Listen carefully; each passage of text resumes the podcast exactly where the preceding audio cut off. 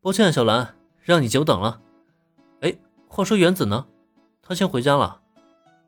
回到咖啡店，小兰还在店里陪着三只小猫，却不见原子的踪影。好像是他妈妈有事，让他尽快回家。看见林恩回来，小兰笑盈盈打声招呼以后，才继续开口回答。一想到刚才原子离开前那一脸不情不愿的表情，他就忍不住偷笑了一下。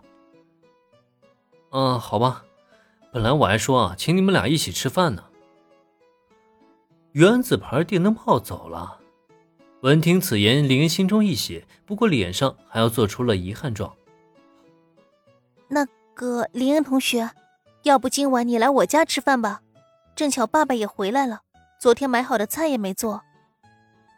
听林恩说请吃饭，小兰顿时心中一动。这几天她一直受林恩照顾，却始终没有回报他什么，最多呢，也就是中午给他带个便当而已。如果可以的话，再请林恩吃顿便饭什么的，至少也可以弥补一二，不是吗？哦，正好我也愁晚上吃什么呢。那既然这样的话，那我就打扰了。本来林恩还琢磨着自己要怎么找个借口去小兰家蹭饭，可结果倒好，还没等他开口，小兰那边已经主动邀请，自然正合他的心意啊。当即，林毫不犹豫地表示同意。小兰见状，也是展露出了笑容。她是只要林恩同学答应了就好。应小兰之邀，林恩欣然登门。随着他一起的，自然还有三只小猫。毕竟作为家人嘛，林也不可能把他们留在咖啡厅里。可刚走进毛利家，猫咪的喵喵声就立即被毛利小五郎察觉了，并且让他眉头皱了起来。一见到猫，他就会想起他那个强势的老婆，因为这种动物就像那个女人一样的高傲。嗯，猫？为什么咱们家会有猫啊？爸爸，你真是太失礼了，这可是林恩同学家的猫。小兰很清楚他的老爸讨厌猫，但他讨厌别人家的猫可以，难道连林恩同学这个房东的面子都不给吗？更何况林同学这三只小可爱还是他自己邀请来的客人，对此小兰顿时俏眉一立，他这个老爸实在是太让他丢脸了。呃，哦，原来是房东先生来了。呃，我说呢，谁家的猫这么可爱呀？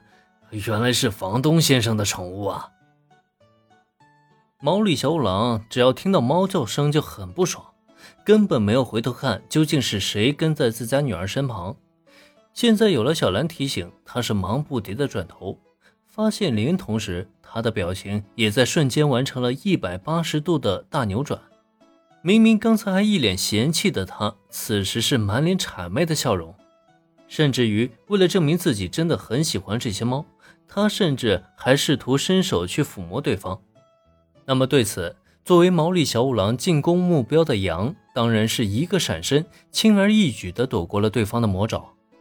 随着毛利小五郎的这一爪抓空，羊还得意地一仰脖子：“这个人类好傻，完全就是一副蠢样，就这还想抓我？大姐好厉害，大姐好厉害呀！”看到这一幕，小六、小八连声欢呼，叫声是那叫一个崇拜，而这也恰恰让羊更加得意起来。那灵气十足的眼眸中透出的满满都是骄傲啊！